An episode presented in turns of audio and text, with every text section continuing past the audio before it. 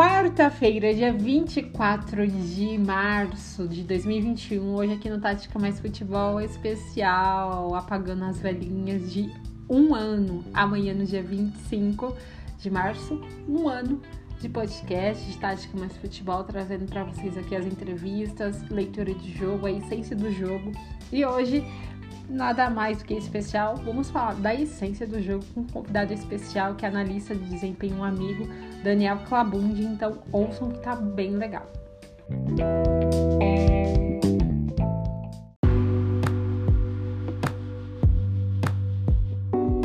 Tudo certo com vocês? Bom, hoje aqui no Tática Mais Futebol Especial. Um ano, gente. Um ano, é isso aí. Um ano de tática mais futebol passou muito rápido. Nem eu acredito nisso. No próximo dia 25, na quinta-feira, né? Amanhã. Faz um ano de Tática Mais Futebol, um projeto que nasceu na pandemia. Eu já tinha, eu contei isso pra vocês, né? Que no início dos episódios, que era um sonho que eu tinha de fazer uma plataforma de áudio para falar um pouquinho sobre o jogo, sobre tática, né? Então é bem legal a gente ver isso é, um ano né, de, de, podcast, um ano de pandemia. A parte ruim é que a gente se encontra na pandemia ainda. Mas o mais legal é passar um pouquinho dessa essência do jogo. E esse é o tema hoje com um super convidado, viu, gente? Tem um convidado aqui muito especial que iniciou na pandemia, inclusive iniciou na pandemia.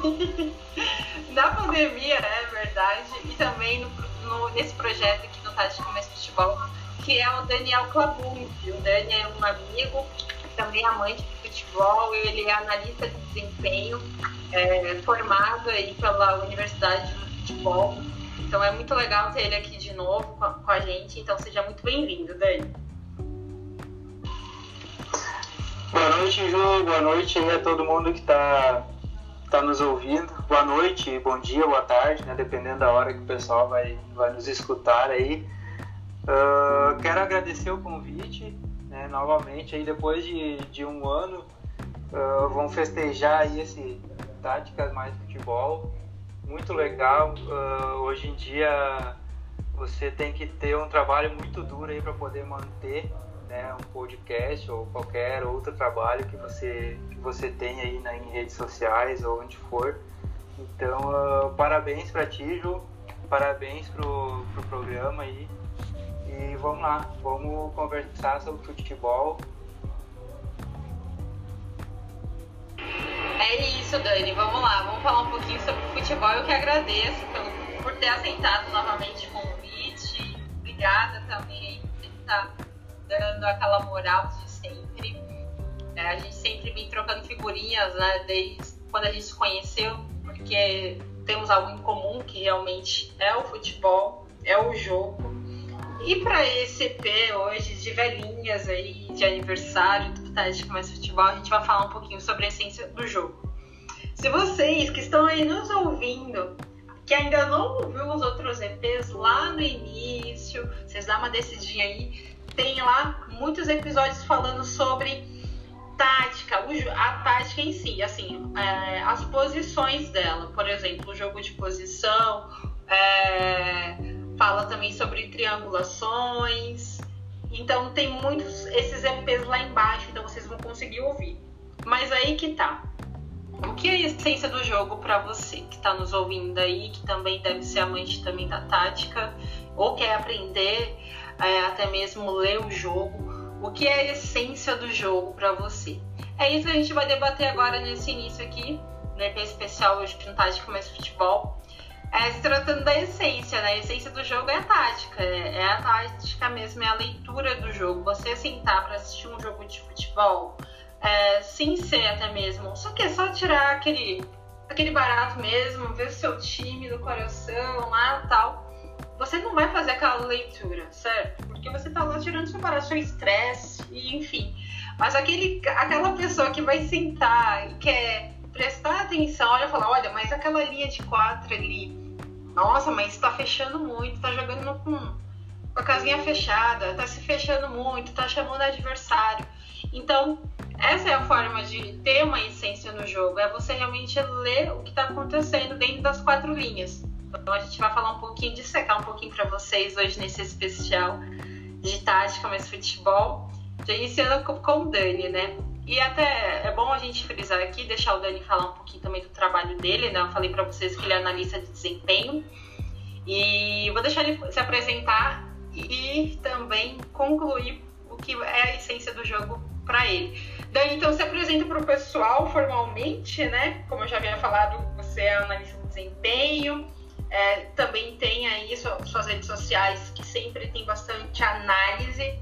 Fala um pouquinho para a galera. No finalzinho também você deixa suas redes sociais. E, de, e depois só emendar para você o que é a essência do jogo para ti.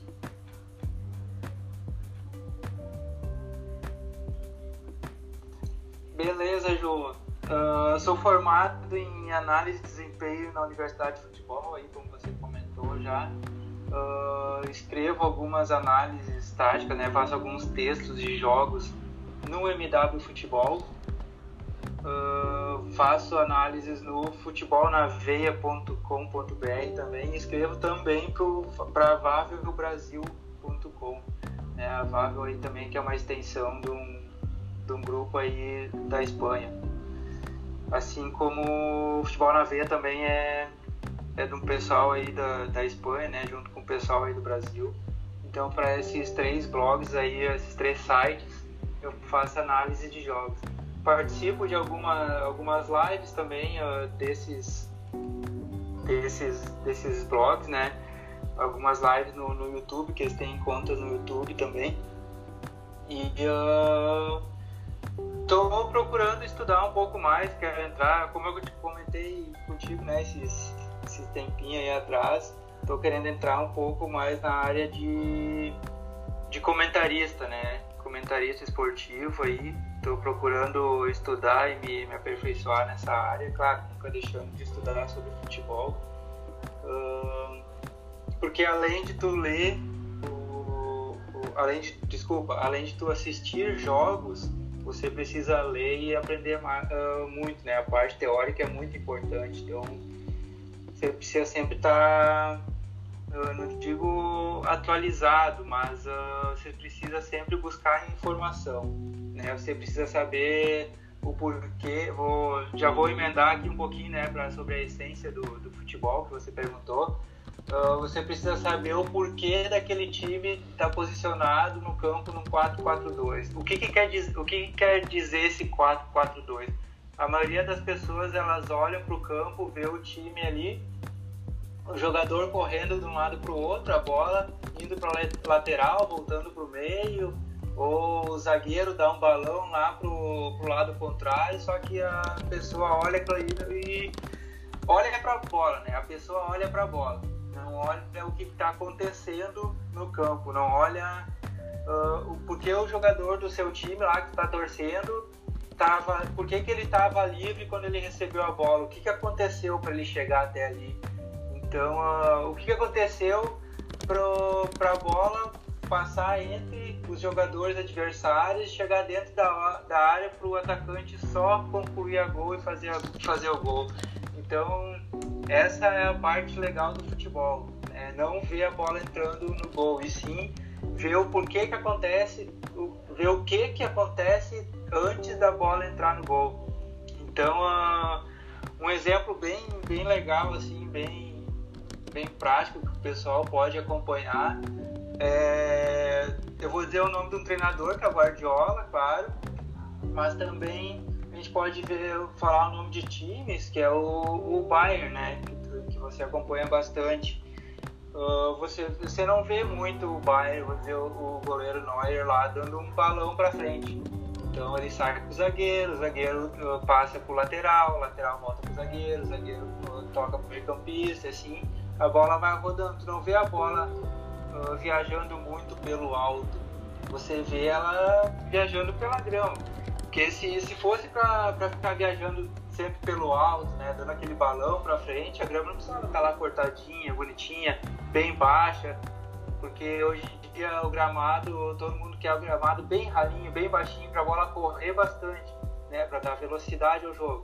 Então, essa, essa, é, essa é a essência do, do, do, futebol, de tu buscar saber uh, o porquê acontecem as movimentações, o porquê acontece o gol, né? Aquele momento lá que o, que o centroavante, o camisa 9, cabeceou pro gol. O que, que aconteceu para a bola chegar lá no lateral uh, para ele cruzar no gol? O que, que aconteceu para a bola chegar no camisa 10 lá no, no articulador do time para ele passar a bola entre, entre o lateral e o zagueiro pro lateral dele ir na linha de fundo cruzar para atacante. O que, que aconteceu para a bola chegar no camisa 10 no articulador, para daí ir pro lateral, para daí ir pro atacante, sabe? Uh, e assim por diante. Então essa essa a, a essência do futebol é, é isso aí, é tu é tu saber para mim, né? Eu vejo assim, é tu saber o porquê acontecem as coisas dentro do campo. Não simplesmente, ah, foi gol, vamos comemorar e deu. Mas sim saber buscar o conhecimento porque tudo acontece e como acontecem dentro do campo. Perfeito, eu também concordo com você, Dani. É, é isso. É, o contexto do jogo, né? A leitura do jogo é essa, a essência. Saber o porquê, né? O porquê, que, aquela dinâmica dentro de campo, né? Por que aquele 4-4-2 foi tão eficiente diante de um 4-4-1 com um time bem mais fechado, né? Sabe que o 4-4-2 vai ser ofensivo, o 4-4-1 vai se fechar, né? E o porquê, né? Quais, por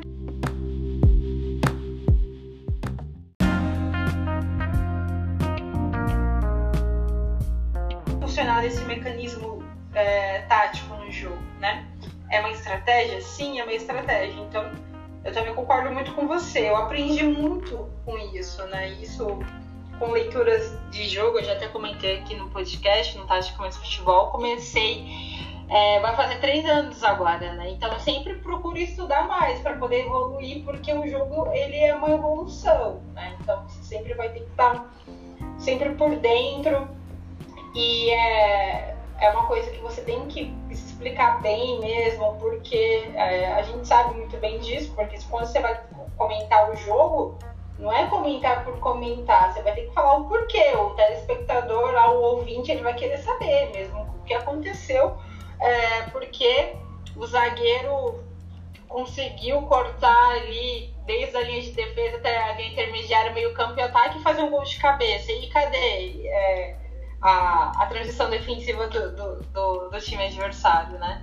Então, é a transição defensiva. É isso, eu acho que a essência é muito disso mesmo. É, a gente sabe o porquê que está acontecendo, porquê foi goleado, o porquê o time está se fechando muito. A gente pode pegar um exemplo, você falou do Bayern, né? Que hoje é uma ascensão, de Hans Flick contra um time do Simeone, Atlético de Madrid é um time reativo, um time propositivo. Atlético se joga com as linhas baixas, o Bayern com a linha alta. Então a gente tem dois times que a gente pode colocar como um baita exemplo aí, o Bayern e o Atlético, diante de Flick Simeone. Porque é, a essência do jogo dessas duas equipes é totalmente controversa, mas ali é uma estratégia dele. O Simeone gosta de jogar ali reativo, gosta de jogar com essas linhas fechadas, explorando contra-ataque. O Bayern de Janssen Flick, posses de bola, triangulações, efetividade no meio ataque. Então é isso, a essência do jogo ela vai ser sempre colocada através também do treinador, em que a estratégia que ele vai querer funcionar. Então a gente tem que passar isso muito para você que está nos ouvindo agora. Né? Então eu falo, eu, é muito louco, eu gosto muito, desde desses três anos, assim, é, para mim é que eu quero levar para a vida, é uma coisa que eu gosto muito, sempre estar atualizado, sempre gosto desses, dessas estatísticas, desses números dentro de campo. Então a essência do jogo é isso mesmo, é você sabe o, porquê, o que está acontecendo e por que sem a bola e por que com a bola, né? Então é isso que realmente é a essência e acaba nos apaixonando ainda mais pelo jogo, né? O jogo fica vistoso e você fica realmente tentando e vai entender o porquê realmente aquilo aconteceu. Nesse caso, o Bayern é, já é bem explícito aí o exemplo e o Atlético de Madrid de Simeone.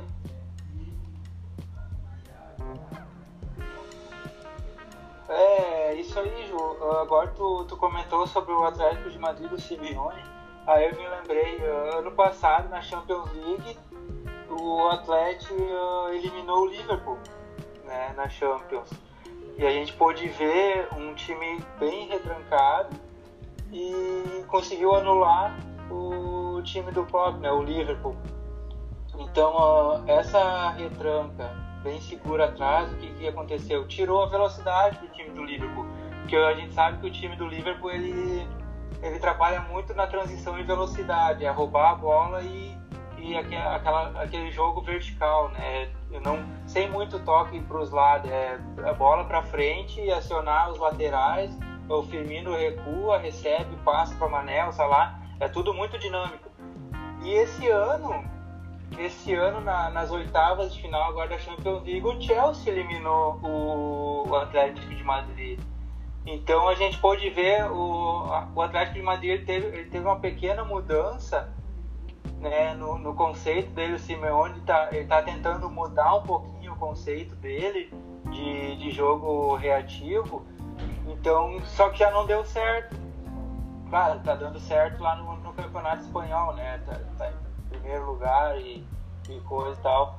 Mas uh, contra o Chelsea não deu certo, ele se abriu um pouquinho e uh, o Chelsea aproveitou disso e conseguiu uh, derrotar o Atlético e eliminar eles da, das, quartas, das oitavas de final da, da Champions League esse ano. É isso, Dani. Você pegou um exemplo agora, né? Até falando um pouquinho desse nicho aí do, do Atlético do, do Simeone, né? Que foi bastante taxado aí nas redes sociais, principalmente nessa eliminação contra o Chelsea, recentemente aí pelas Champions, falando que ele é retranqueiro, que ele tá ultrapassado, que precisa mudar, que não dá mais para ver o Atlético de Madrid desse jeito, não dá para jogar assim. Né? Eu vi isso muito nas redes sociais, o pessoal realmente acabou ficando na bronca com, com o Simeone e tá achando ele de retranqueiro mesmo. O que eu até fiz um vídeo postei no Twitter, né, falando um pouquinho sobre as linhas baixas aí do Simeone, não deixa de ser um mecanismo tático, um mecanismo de jogo. Você acabou de citar muito bem. Olha o exemplo aí no, do Atlético contra o Liverpool. Ele conseguiu anular o Liverpool, mesmo jogando com a casinha fechada, todo retrancado. Então, o, jogo é, fechado, jogar com a casinha fechada, um jogo que é reativo, ele não é feio. Porque não tem jogo feio, assim, tava falando, nossa, que jogo, é, que mecanismo tático horrendo, né? Como tá, falaram do, do Simeone, do Atlético de Madrid. É menos vistoso. Porque você jogar com a linha baixa é um mecanismo, gente. É, faz parte da tática, faz parte da essência do jogo. É uma estratégia que o técnico impulsionou para ser letal e para poder é, redimir uma, um adversário como foi o Liverpool, né? Para poder brecar. Então não existe que, olha, ele está ultrapassado. Sim, às vezes, lógico acontece. Eu acho que o Simeone precisa repensar sim. É um período agora para ele repensar realmente e, e o jogo ele evolui, a essência do jogo ela evolui. Então, realmente ele vai precisar dar uma reciclada, repensar no que ele está errando, porque se você tem o João Félix, né, você tem é, o Soares, né, que tudo bem que está numa baixa, mas enfim, você tem um time com material qualificado, material humano bom, você não pode também se fringir e jogar sempre naquele estilo manjado. Então você realmente precisa tá crescendo, amadurecendo isso. Um exemplo no jogo era o Guardiola no City. Ele começou muito assim, oscilou na temporada passada, nossa, muito, muito, muito. E agora aí praticamente vai levar a Premier League, né? Então, o, que, o Guardiola hoje é um dos melhores, se não o melhor, falando ao lado do, do Klopp em quesito essência do jogo. Porque né, aprendi muito com o livro dele aqui em casa, Guardiola Confidencial. É, aprendi muito com o contexto de jogo sempre dele impulsionado no Bayern, no Barcelona, agora no City. Então, ele é um cara que é a essência do jogo, é o Pepe Guardiola também, o Mourinho, apesar também que tá um pouco é, nesse retrocesso, mas o Klopp. Mas hoje, para você, não tem esse, essa taxação de falar, olha, você é ultrapassado, Simeone. Ele tem que, ele tem que pensar, repensar para evoluir o jogo. Porque a essência do jogo, ela vai ter que evoluir, não, não fica parado. Como nada na vida, né, gente? Vamos combinar. Você precisa evoluir. Aí você, aí você no seu trabalho, se você não estudar para ser melhor, para conseguir um cargo melhor, você vai ter que precisar o quê? Estudar para evoluir. Isso é na vida. Então, é um processo. Isso no jogo também é uma constância. Toda hora muda. Então, é eu, eu acho isso. Esse exemplo aí que o Dani acabou de frisar é uma essência do jogo. O Liverpool que foi parado por um jogo menos vistoso, um jogo reativo do Simeone na época na Champions. E foi parado. Isso com o Corinthians eu também já vi muito aqui no futebol paulista, na época com o Carilli, com o Mano Menezes. Foram campeões da, da, da, da Libertadores, Campeonato Paulista, Brasileiro, no Mundial, contra o Chelsea, com uma bola do Guerreiro lá e acabou levando o bi, mundial do Corinthians.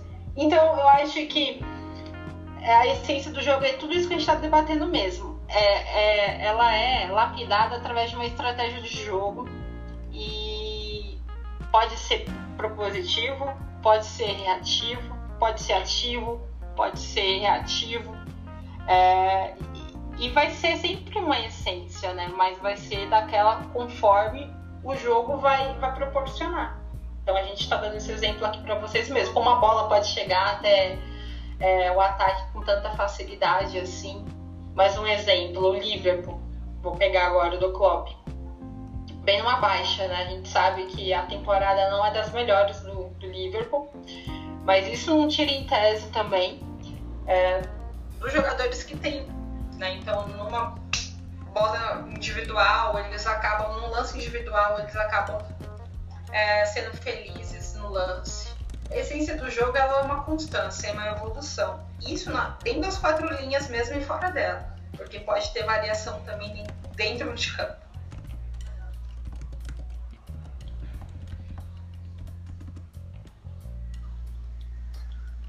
É, é isso aí, Ju. Uh, até só falar rapidinho mais um pouco aí de, do Atlético que a gente tava comentando, né, Simão. Ano passado, quando o Atlético, o Atlético uh, desclassificou o Liverpool, eu, eu comentei que que o jogo do Atlético que as, as ideias do Simeone tinham dado certo ele tinha se classificado. E muita gente comentou que não, que o Atlético ganhou na sorte. Uh, isso foi uma, um, um achado, né, os gols que o Atlético foi. Eu penso totalmente ao contrário. O Atlético jogou para entrou em campo para jogar daquela forma. Se ele saiu vitorioso é porque ele ele se sobressaiu em cima do, do Liverpool. Então a tática do Simeone foi melhor executada, né, colocada em campo, foi melhor executada do que a tática do, do Klopp com o Liverpool. E bah, o pessoal me, até me descascou um pouco no Twitter, uh, falando que não, que foi sorte, que não sei o que, isso aqui eu, é, mas eu não vejo assim, eu vejo, não vejo sorte no, no futebol a sorte no futebol para mim é aquela do ah, o jogador cobrou o pênalti, a bola bateu na trave, bateu nas costas do goleiro e entrou. Isso para mim é sorte. Mas fora, fora isso, eu acho que não, não vejo sorte no futebol, vejo trabalho mesmo e execução do, do trabalho feito nos treinamentos. Perfeito, daí não existe sorte no futebol. Realmente é tudo é uma execução mesmo se for um jogo é, retrancado, como a gente citou bem o exemplo já aqui de Simeone e Liverpool e Bayern, né, que é o jogo mais propositivo, não tem é, sorte no futebol e também não tem essa questão de taxação, né? Eu acho que é muito das redes sociais mesmo, né? De falar, nossa, mas que jogo é, jogando com a linha baixa lá, todo fechado, duas linhas de quatro, só colocando os dois laterais como pontas para sair no contra-ataque, deixando os atacantes lá na frente. Então é, é um mecanismo tático, gente. É uma essência do jogo. Então é isso. É, acho que para a gente até frisar agora e finalizar esse assunto sobre a essência do jogo, senão a gente fica debatendo por muitas horas, né? Isso que é legal a gente debater sobre isso. E é um assunto bem perplexo, né? Porque sempre tem alguma algum viés que a gente pode comentar. E é isso, a, a essência do jogo, ela nada mais nada é do que a forma que sempre vai ser impulsionada dentro de campo. Às vezes pode começar com um 4-4-2, mas vai, depois fica um 3-1-4-3 ou 3-1-4-2, vai variar. É, Para você ter essa, essa, como posso dizer, essa suficiência na hora de fazer uma leitura do jogo, você realmente vai ter que estar tá ali com as suas anteninhas ligadas, né? Falar, olha, mudou ali, ele tirou um lateral, colocou, colocou o volante um pouquinho mais centralizado ali, deixou o meia um pouco mais ali caindo pelos lados. Então vai ter que ter um, uma desenvoltura. E para você ter é, é, essa desenvoltura na essência do jogo, você tem que gostar. Eu sempre digo isso, né? O Dani depois pode falar sobre isso. Você tem que gostar. Né? Então você tem que gostar realmente da coisa. Gostar de, de, de leitura de jogo, da tática, né? Não é uma coisa da, da noite pro dia. Então você vai ter que gostar daquilo, você vai ter que estudar muito sobre isso, ver muitos jogos. Então é, é isso. Mas hoje a gente tem tudo na mão. É só entrar nas redes sociais, na internet, lá tem vários vídeos no YouTube que tem como estudar. A MW Futebol, mesmo aí a do Dani Maurício, companhia dos meninos aí, Ícaro, enfim, Juno também, vários meninos legais e muito bom no que fazem. É, no início da pandemia, eu peguei muito lá, estudei muito sobre isso. Então, hoje, é, sobre os textos, esses textos dos meninos na época, é, é vocês estudarem, né, para saber um pouquinho mais sobre a essência do jogo, porque a essência do jogo é o que você vê, é aquilo que você vê, é aquilo que você lê. Né? Então é, a essência do jogo é essa. E. Ah, mas eu sou muito suspeita para falar, eu gosto muito disso, demais. E eu acho que você que quer entrar para essa área aí, já deixa a nossa deixa aqui, né, Dani? É só entrar. É só entrar, venha ler o jogo com a gente. é, vai, é, é bem legal, Ju. Depois que tu que a pessoa aprende a, a, a ver que, que se passa dentro das quatro linhas, ela fica, fica admirada, ela começa, ela começa a gostar ainda mais do futebol, né? Começa a, querer conhecer ainda mais, porque cada jogo que tu vê é um jogo diferente. Uh, um time pode, ah, pode ter aquele, aquela formatação dele no 4-2-3-1, só que num jogo os jogadores vão se movimentar de uma forma contra, contra outra equipe vai se movimentar de outra forma, vai manter a formatação ali, o esquema do 4-2-3-1, mas a movimentação dos jogadores vai mudar porque eles têm que buscar o espaço, eles têm que dar a opção de passe. Então uh, tu começa a enxergar todas essas coisas aí do que, que acontece dentro do campo. São, são milhares de coisas. Uh, às vezes tu não consegue nem ver tudo o que, que acontece dentro das quatro linhas durante uma partida de tanta de tanta variação que tem, né? Ah, por outro lado também tem times que não que não conseguem a vitória porque não tem tanta variação dentro da partida, não conseguem abrir os espaços, não conseguem se sobressair os jogadores. Aí tu começa a ver uh, superioridade numérica para fazer a triangulação, começa a ver superior, superioridade numérica para defender, né, para marcar o portador da bola, começa a ver a, a, a cobertura, uh, no, o, o, zagueiro fazendo cobertura no lateral, na marcação, uh, sabe, são, é muita coisa que consegue, começa a, a, a, estudar, não digo, mas tu começa a conhecer, estudar também, né, tu entra na rede social, tu começa a ver, a procurar, informação sobre isso, tu está estudando. Então a, pessoa come, começa a gostar ainda mais do futebol do que apenas ver a, ficar olhando para a bola, ver ela rolar no campo e, e só comemorar quando a bola entra. Às vezes eu comemoro assim, tem um jogador. Até aconteceu no jogo do Chelsea contra o Atlético, de novo, vou voltar nesse jogo. Uh, uma bola do, do. Ah, o meio-campista do Chelsea. Me fugiu o nome agora. É ele, era ele e o Kanté. Uh, Jorginho? Não, não, o outro. Kovacic? Isso, isso aí. Kovacic. Ele tava com a bola, tinha dois marcadores do Atlético, dois, os dois meio-campistas em cima dele, sabe? Criando superioridade numérica para não sair com a bola. De repente aparece o Kanté no espaço vazio atrás desses dois marcadores e ele passa a bola, sabe, pro Kanté, o Kanté faz a jogada de ataque. Então, começa a perceber essas coisas, é, é muito legal, é muito interessante. Boa. É, realmente, Dani, você traduziu muito bem. É muito interessante. Depois que a gente aprende uma, assim, uma vez, você pega gosto, você vê que você ainda gosta muito mais do futebol e, e você vai viver realmente querer só lendo o jogo cada vez mais, respeitando também o jogo.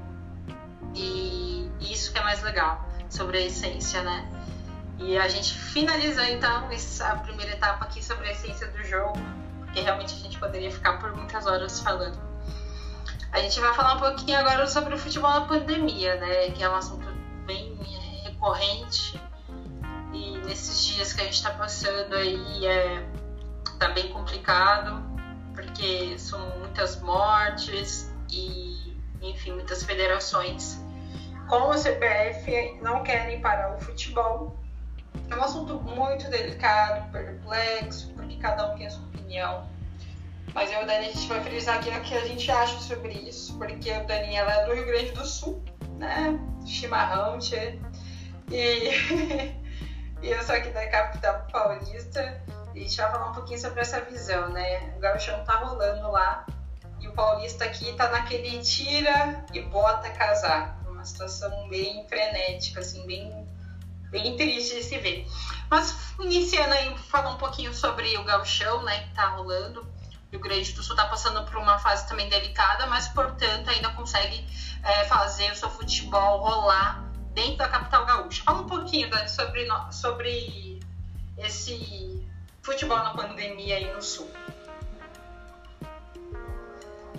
É, aqui no Rio Grande do Sul, ah, por enquanto, o futebol ainda não digamos, não foi afetada ainda, digamos assim, né? não, não teve nenhuma cogitação de, interrupção. Eu, pelo menos eu não vi nenhuma notícia sobre isso, apesar da, do, da, da forma como está a Covid aqui no Rio Grande do Sul, né? O Rio Grande do Sul hoje eu acho que ele está em segundo ou terceiro aí no país entre entre mortes uh, diárias. Eu até estava olhando uns dados agora aqui, Ju. O Rio Grande do Sul soma 19.400 óbitos, uh, desculpa, 17.500 óbitos. Nossa. Então, uh, claro, nem, nem perto do que São Paulo, mas também a, a comparação, a comparação da população é São Paulo tem bem mais população do que o Rio Grande do Sul. Uhum. Mas uh, hoje o Rio Grande do Sul está em quinto lugar em número de, de, de casos. Né? E número de óbitos está uh, terceiro, na terceira posição. Então é, um, é, algo bem grave aí que a gente está passando, uh, tanto São Paulo como Rio Grande do Sul. como a gente estava comentando, como conversou um pouquinho em off antes, o Rio Grande do Sul tá andando, digamos, normal não, porque tem, tem, todo mundo tem que se, se cuidar, se precaver e né, andar de máscara, usar álcool gel, essas coisas. Mas no futebol, no futebol assim não tem aquela. Ah, vamos parar o futebol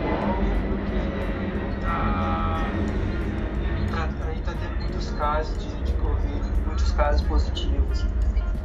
Então uh, eu não sei como funcionam os protocolos né, de proteção do, dos clubes aqui no Rio Grande do Sul, eu acho que não são os mesmos adotados pela Federação Paulista, acho que cada federação tem o seu protocolo.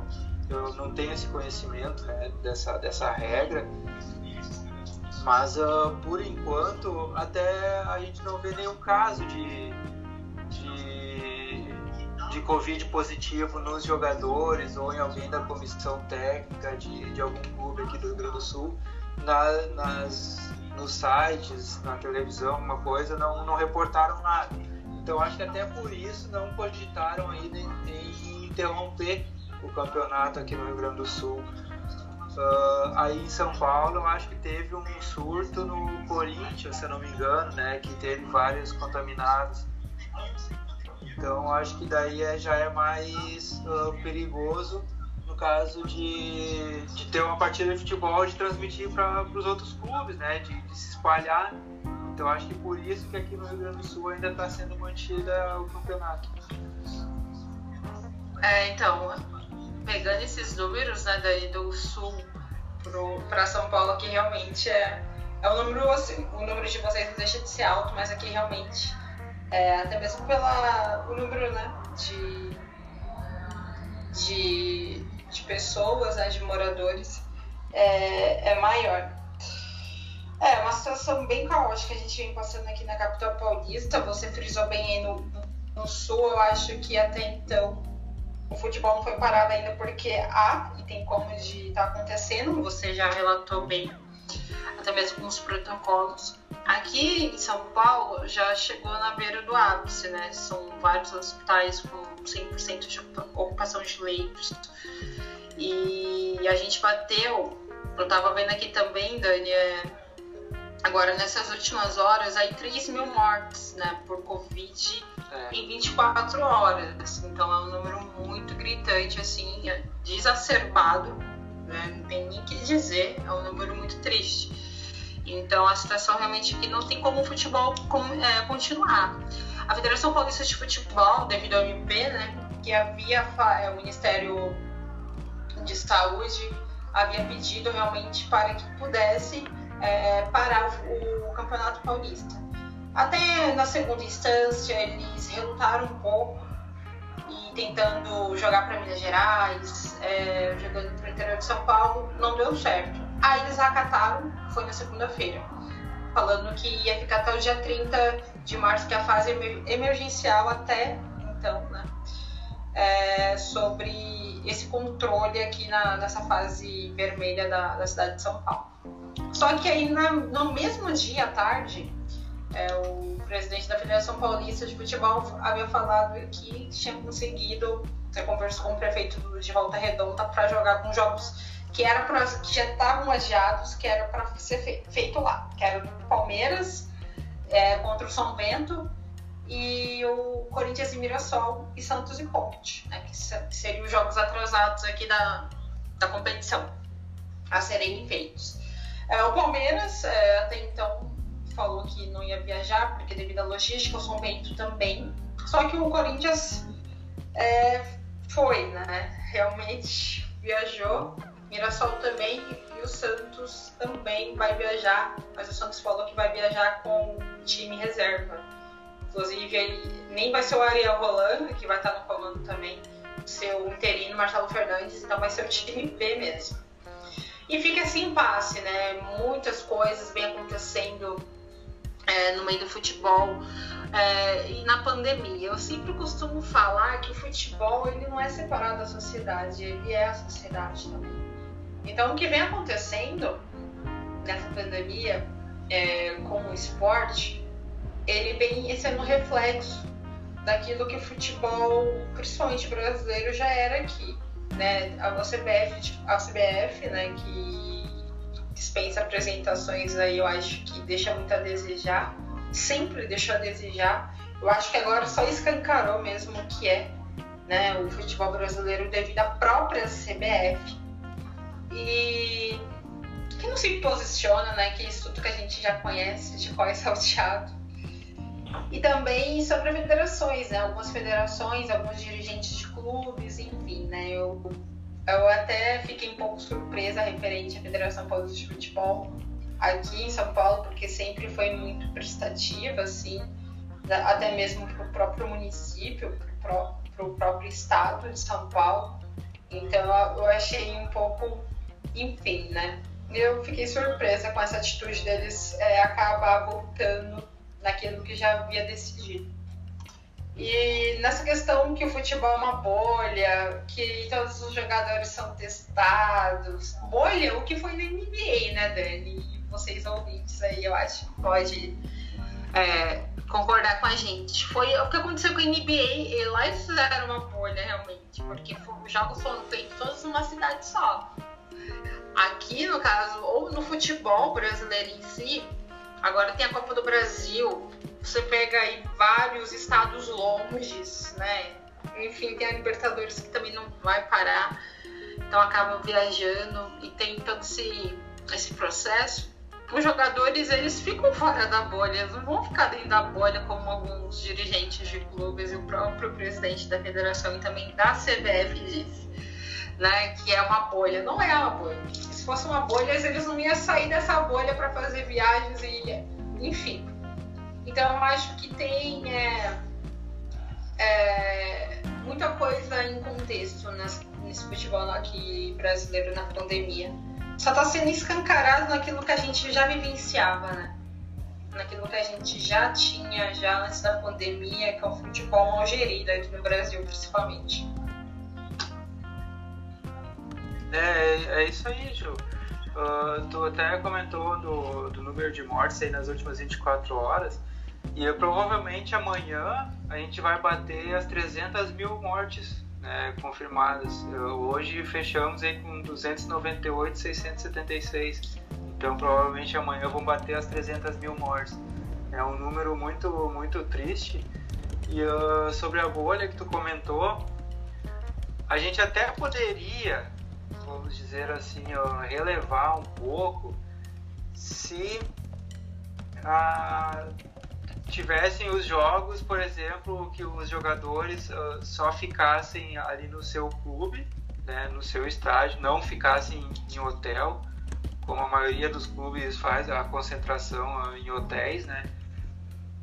Então, se o, o, o time ficasse no, no seu clube, ali no, no seu estádio, né, para treinamentos, para almoçar, para jantar, para dormir, só que daí os jogadores não poderiam ter contato com suas famílias, né? Ou uh, suas, querem visitar alguém da sua família uh, vai lá no estádio, teria que ficar numa quarentena aí de 15 dias para depois poder ir lá visitar o jogador. E daí para ir nos jogos que teria que acontecer, pegar o ônibus do clube lá dentro do estádio, tá desinfetado, tudo bonitinho. Os jogadores entram e direto no estádio do outro clube. Então, digamos Libertadores, né, os times brasileiros teriam que ir de ônibus lá para Argentina, para o Uruguai, para o Equador, sabe, para onde é que tivessem os jogos. Então uh, não tem como fazer isso, uh, porque os clubes eles precisam pegar pegar voos, né, pegar aviões. Então olha com quanta gente os jogadores, a comissão técnica, todo mundo tem contato durante todo esse trajeto. São muitas pessoas ah, é o cara da van que vai lá no estádio para buscar buscar o, material, né, da que a logística precisa transportar a bola, colete, camiseta, calção, tudo. Uh, daí tem contato com a, com a atendente lá no aeroporto. Aí já passa a mão no corrimão que tem lá no aeroporto. Aí já entra no avião, tu não sabe se foi desinfetado ou não foi desinfetado. Então uh, não existe bolha no futebol. Não existe nenhuma bolha no futebol. Você comentou da NBA. A NBA, o pessoal ficava lá, né, naquela, naquela cidade lá, lá dentro da, da Disney, se eu não me engano. E não saía de lá. E não saía de lá, né? Todos os jogos foram num estádio só, numa quadra só e pronto. Exato. Passaram todo o campeonato ali dentro. Ninguém entrava, ninguém saía. Então, isso, como tu comentou, né? Como tu foi feliz no comentário, isso sim é uma bolha. No futebol não tem como fazer isso. Não tem como tu, o que nem tu falou, viajar lá pro, pro nord, o time aqui do Rio Grande do Sul vai lá pro Nordeste para para disputar uma partida pela Copa do Brasil. E daí uh, Uh, ah, tu vai pegar um voo com escalas, por exemplo, aí tu vai parar em São Paulo, tu vai ter que descer do avião, pegar outro avião e para ir lá pro Nordeste. Então, tu olha com quantas pessoas tem contato, com quantos objetos, né, com uh, quanto ar contaminado tu pode pegar nessa nesse nesse trajeto. Então é, é muito é muito difícil controlar isso aí. É isso, Dani. É muito difícil. Não existe bolha no futebol. É, é, não existe. Você só concluiu muito bem, inclusive, é isso, o mesmo pensamento. É, a, a NBA foi um ótimo exemplo de uma bolha de verdade. Só que no futebol é bem difícil fazer essa bolha, né? Como você falou, eu também mencionei aqui, tem muitas viagens agora também, o futebol em si aqui não parou, tem o, a Copa do Brasil. A Copa do Brasil na primeira fase é bem complicada porque tem muitas viagens é, longe, em locais assim que às vezes não tem o mesmo é, repertório do que tem numa grande cidade, assim, enfim, às vezes você vai em Salgueiro, igual lá em Pernambuco, igual o Corinthians foi. Então vai ter outro requisitos que eles vão encontrar lá pela frente. É, enfim, é uma coisa assim que na pandemia a gente já vivencia muito além daquilo que a gente daquilo que a gente passava antes da pandemia e agora a gente tem que ainda tomar esse máximo de cuidado cada vez mais. Então acho que realmente é, fica colocando a vida dos atletas em risco, sim, também deles, né? Das esposas, dos filhos, da mãe, da avó, porque acaba chegando no jogo, vai encontrar, enfim, abraçando e acaba contaminando. E muitas das vezes a pessoa que pega o vírus, né, não é sintomática assim como o atleta é. Então o negócio pode ficar ainda mais grave. Então realmente eu acho lamentável né, essa situação do futebol na pandemia no momento, porque a CBF ela tinha sim que fazer esse posicionamento, porque é, é ela que tem que fazer o posicionamento, inclusive. Né? O caboclo, mas eu vi algumas é, situações que ele próprio mesmo não quer que pare, manda os dirigentes e, e os presidentes de federações não parar. Né? Então acho que tem um ego maior aí também. É, mais uma vez, né? Da CBF e de alguns dirigentes.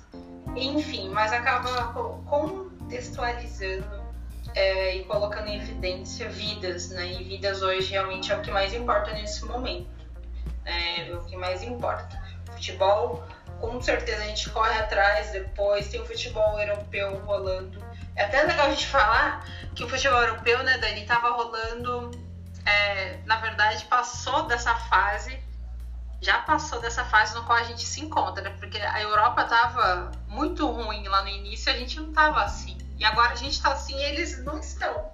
Então, é, tem esses dois viés aí e torcer, né? Assim como eles estão lá agora é, controlados, a gente possa ficar controlado e sair dessa fase vermelha aqui, né? Que é vacina para todo mundo, enfim. E o futebol europeu as, consegue é, fazer os seus jogos lá continuamente. Aqui, não muito.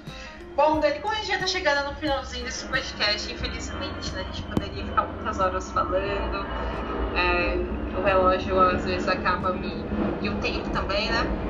Acaba me, me cobrando aqui.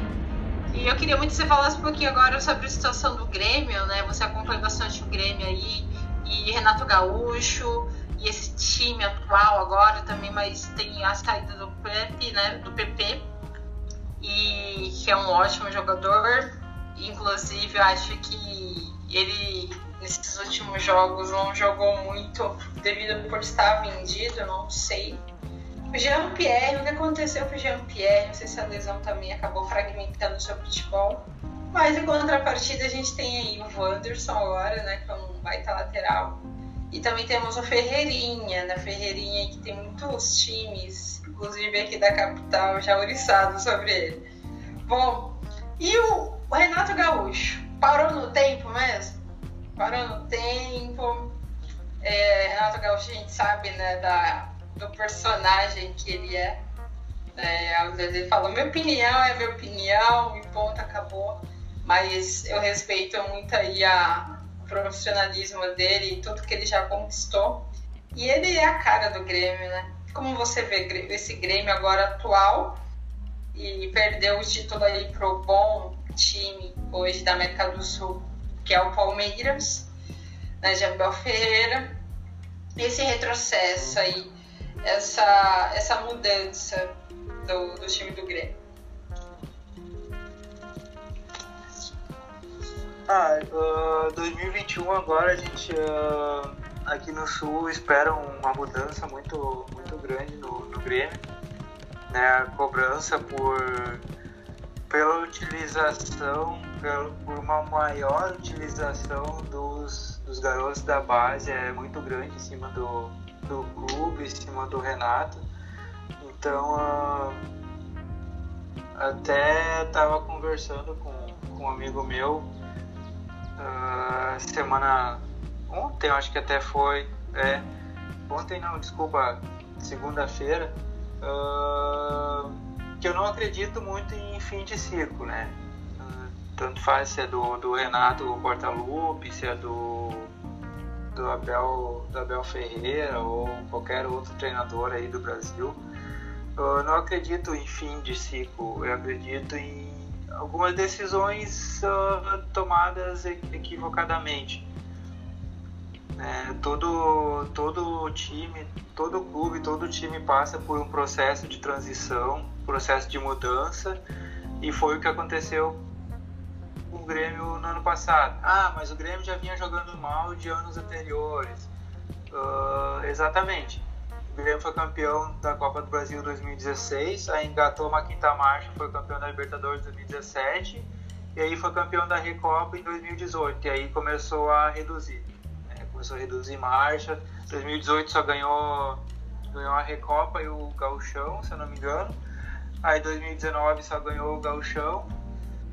E uh, 2020 também. 2020 acho que foi o ápice assim, do, do, declínio do, do clube é, por contratações uh, equivocadas, contratações erradas. E a gente pode ver muito jogador que não deu certo. É, Paulo Vitor uh, não deu certo a gente achou que assumia a titularidade depois que o Bruce saiu. O Vanderlei começou bem, depois decaiu. Uh, até a gente comentou ali offline né, que achou estranha a, colocação do Paulo Vitor nas finais da Copa do Brasil e não o Vanderlei. Mas uh, o Vitor Ferraz também começou bem, deu uma decaída. A única contratação tem Thiago Neves, que não completamente não deu certo. O Robinho também não deu certo.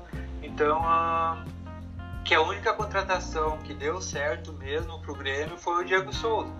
Diego Souza aí terminou a temporada 2020, né, que terminou em 2021, como artilheiro do Brasil, né, com 28 ou 29 gols, uma coisa assim.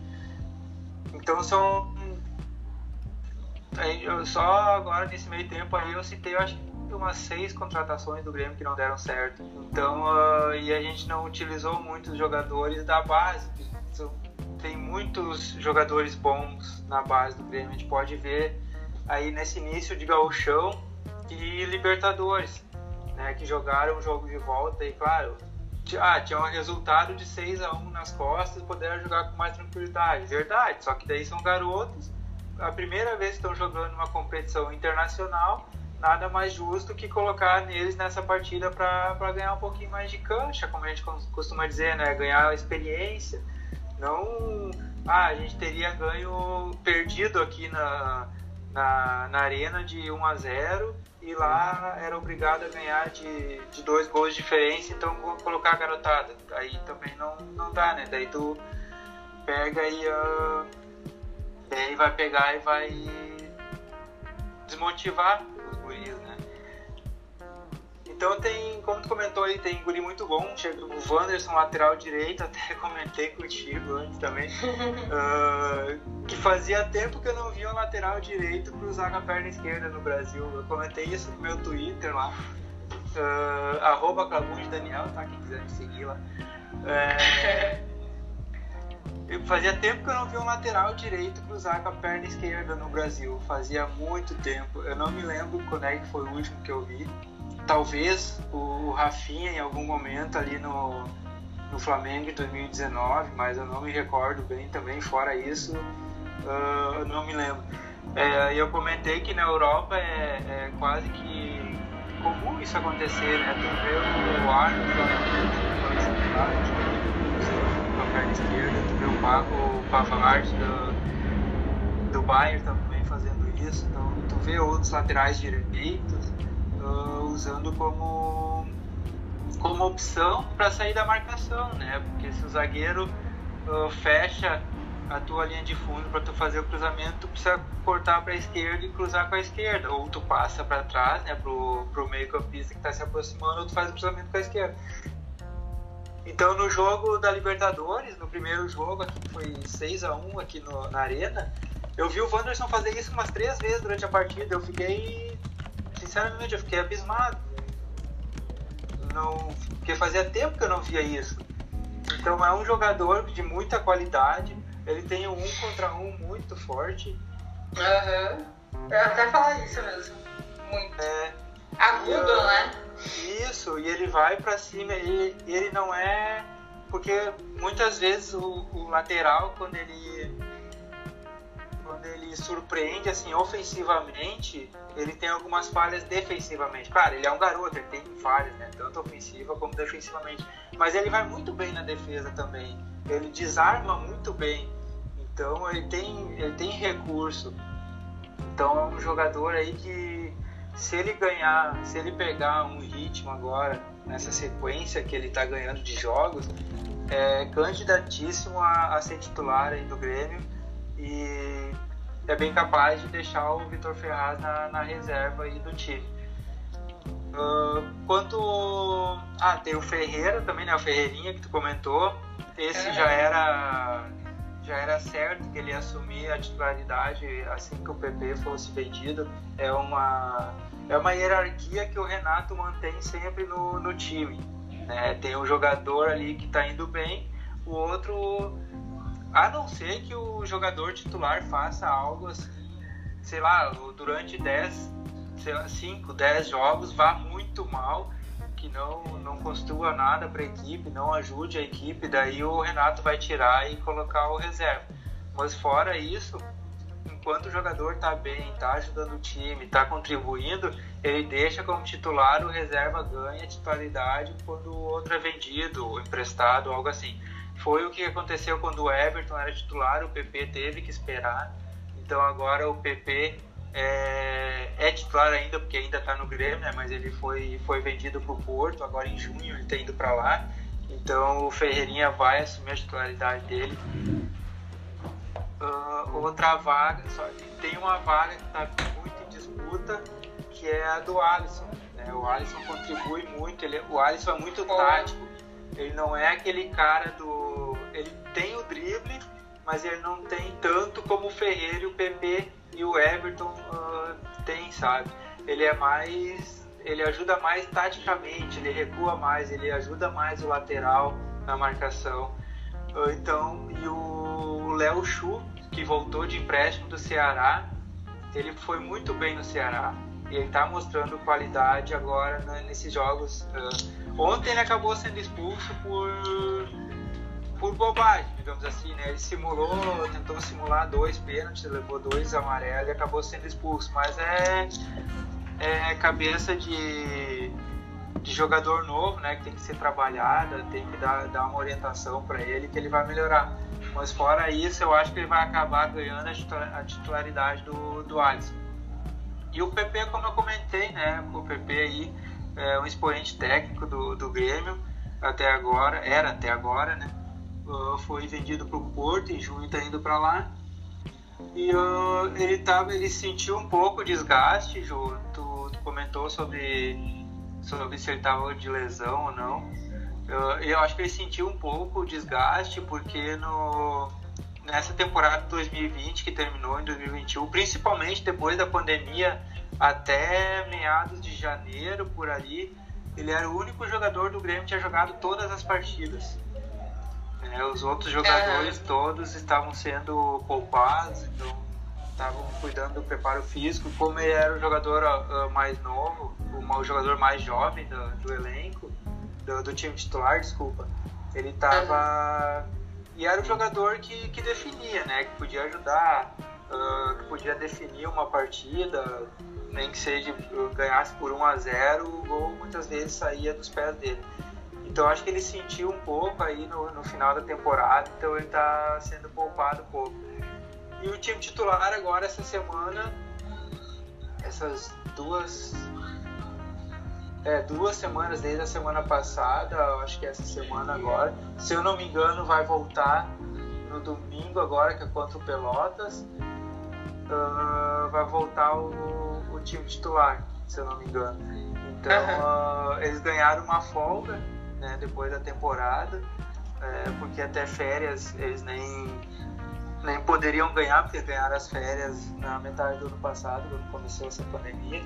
Então eles ganharam uma folga para descansar. O Renato também não está não tá nem, nem treinando o time, quem está treinando é o Alexandre Mendes, né, o auxiliar técnico dele. Mas é isso aí, eu acho que o Grêmio agora, para esse 2021 aí, vai se reformular, vai se reinventar esses últimos jogos aí com 100% dos jogadores da, das categorias de base atuando. Então está mostrando grandes valores. Tem o Pedro Lucas que marcou um gol nessa segunda-feira aí contra o São José, o gol de empate. Tem o Léo Chu que eu comentei, aí tem o, o Lucas Araújo, que é um volante muito bom. Então uh, tem o Juan, que é o zagueiro, também ontem foi, ontem foi muito bem. Então é um, um time que está se reinventando. Acho que o Renato ele está se reinventando. Uh, tanto ele escuta muito o, o Romildo, que é o presidente do Grêmio, assim como o, o Romildo escuta ele. Então os dois têm as conversas entre os dois são bem francas e bem abertas, então não tem nenhuma rixa, nada, sempre se deram bem. Tanto que ele sempre fala na entrevista que a renovação dele quando ele vai fazer a renovação é que questão de 3 minutos eles resolvem o problema. Então, eu acho que esse 2021 ele vai mostrar muita, muita coisa boa pro, pro time do Grêmio. Boa, Dani. É, quem sabe de Grêmio sabe, né? Quem sabe, sabe. Falou super bem aí dessa temporada do Grêmio. Eu concordo muito com você no, no quesito Renato Gaúcho. Eu acho que é uma reformulação, renovação. Eu acredito que o Grêmio pode sim ter, e a, essa temporada agora é para isso.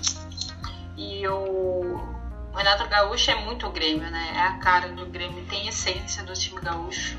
Tenho certeza aí que vai dar um ímpeto bom para esse time. A zaga de vocês eu gosto demais, né? O Jeromel Kahneman, que dispensa apresentações, dois monstros, jogam muita bola. Apesar que o Jeromel teve uma baixa devido às lesões, né? Mas é um super zagueiro, muito técnico, e eu acho já o Kenan um pouco mais tático também, assim, ele joga muito mais também para a equipe. E já o Jeromel é, é, técnico. O material humano do Grêmio é muito bom. Apesar do que vai sair, né? Mas tem R, né? Que tava baixo, mas dá para ser potencializado. E tem essa garotada aí, o Wanderson, né? Você falou da, dele ter chutado com a perna esquerda, também acho assim excepcional hoje no futebol, nosso futebol atual. É bem difícil a gente pegar um jogador que chute de perna esquerda, ainda mais lateral. Né? Então a gente vê, né, já enche os, os olhos, fala, ah, tem, tem uma luz no meio do túnel, né? É bom a gente ver isso, porque a molecada mesmo que vem com esses endossos, né?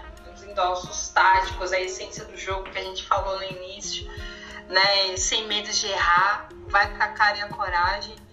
E o Wanderson, realmente, eu vejo um, um grande futuro promissor nele. Ele já vem dando seu cartão de visita. Eu acho que o campeonato estadual é bom para isso, para dar minutagem para eles, né? Para essa garotada, principalmente. Ferreirinha é um também que já ganhou um pouquinho de minutagem aí é, no brasileiro e também pela Copa do Brasil mas acredito que essa temporada possa ser dele. Também tem o Alisson, né? O Alisson que você falou que ele não é tão é, técnico, mas é um jogador tático. Também concordo com você, joga muito ali pro, pro, pra equipe, pro elenco. Então eu, eu vejo o Grêmio é, não ultrapassado, mas sim melhor a ser potencializado, reformulado. Eu acho que isso realmente vai acontecer nessa temporada. Né? Fico na torcida aí, porque o Grêmio sempre é, é, é muito bom de ver, né? É, sempre, é, um time grande de história, assim como o Inter também, enfim, né? aí no Sul. Enfim, né? Mas a gente sabe que o Grêmio, se tratando de Grêmio, é sempre, é sempre bom falar e dissecar um pouquinho também é, o que entende melhor aí na, na equipe gaúcha.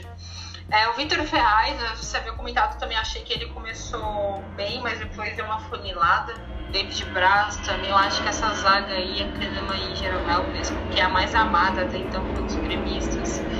E é já uma, uma zaga muito sólida, né? Foi a melhor que eu vi jogar nesse Grêmio de Renato Gaúcho, é Kahneman e Jeromel. Então você vê agora também um lateral direito, um garoto, né? Eu acho que tem, eu sempre falo, até comento com vocês, né? Eu falei isso até com o Maurício da MW uma vez, perguntando sobre o Elias, né? Que é um garoto da base. É, jogou muita bola na Copa Pinha na última edição. E me encheu os olhos daquele garoto, né? O futebol dele. E também eu acho que vai chegar a hora dele, dele ser utilizado nesse Grêmio aí. E olhar pra base, né, Dani? Porque a base hoje salva, né? É verdade, uh, principalmente nesse ano de pandemia, então, é, é, o que mais salva, né, Ju? Porque os clubes aí uh, não tem bilheteria, o patrocínio diminui porque tu não tem divulgação, não tem torcedor no estádio. Uh, a TV paga, paga menos também. Então, os jogadores da base, todo e qualquer clube tem que formar jogador da, base, da base se quer se manter financeiramente, né? financeiramente bem.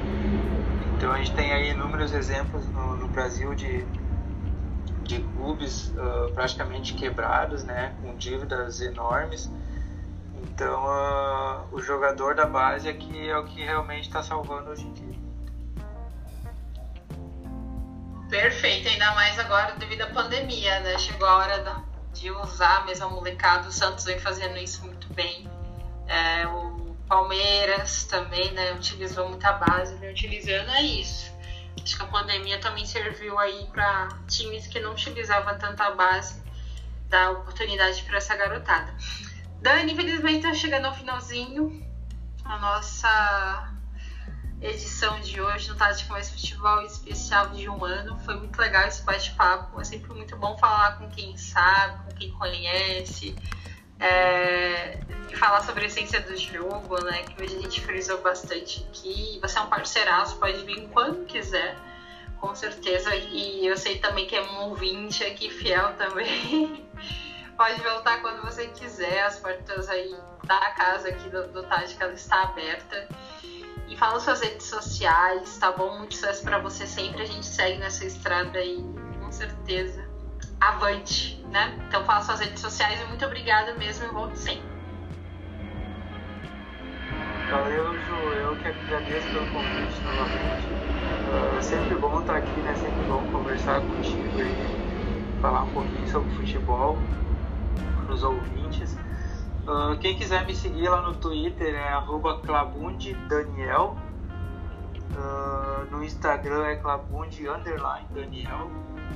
Então uh, sempre tem lá uns textinhos, umas postagens sobre futebol. Quem quiser me chamar lá para conversar sobre, sobre futebol também fica bem à vontade, eu respondo sem problema nenhum. Costumo responder a todo mundo que me chama. E parabéns mais uma vez aí pro Táticas Mais Futebol, né? Um ano, um aninho de vida, um neném ainda, né? Mas que vai, com certeza, é, vai. com um certeza, vai, é isso aí, um filho, com certeza vai crescer muito ainda, tá? Eu acho que tá.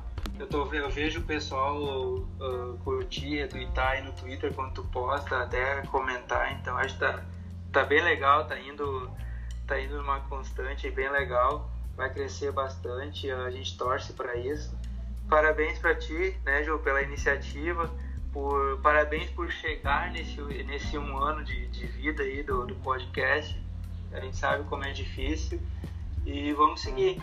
Tu também, uh, quando quiser aí, é só, só dar um grito, só chamar, que a gente está sempre disponível aí para conversar sobre futebol.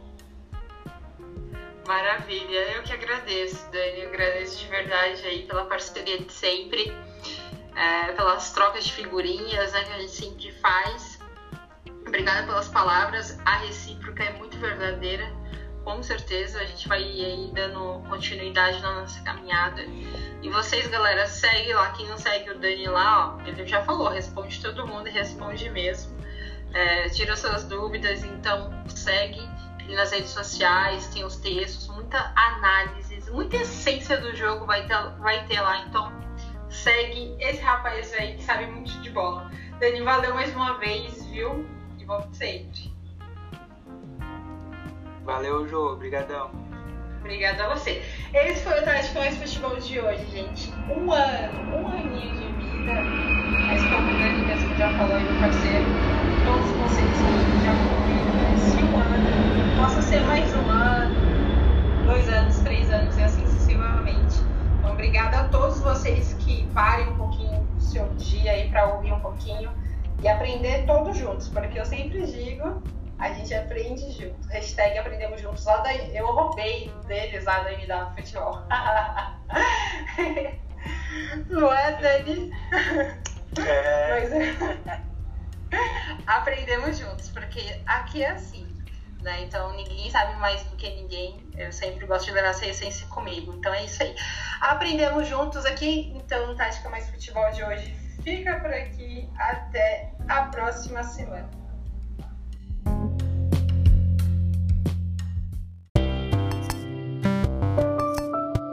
E no Um Minuto do Tática Mais Futebol de hoje, vamos falar sobre Ferroviária. A Ferrinha, da treinadora Lindsay, foram campeãs da Libertadores Feminina no último domingo no placar de 2 a 1 em cima da América do Cali. Mais um feito histórico por uma mulher, treinadora Lindsay, que foi bicampeã com o clube, a Ferroviária, porque as meninas de Araraquara agora com esse feito se tornam bicampeãs da competição.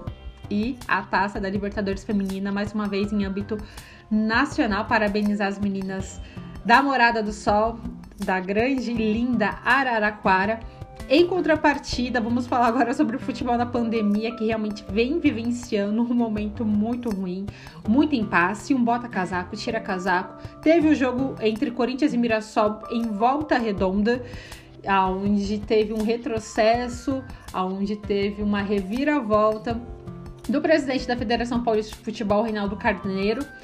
E agora Santos e Ponte Preta, até então parece que não vai ter mais.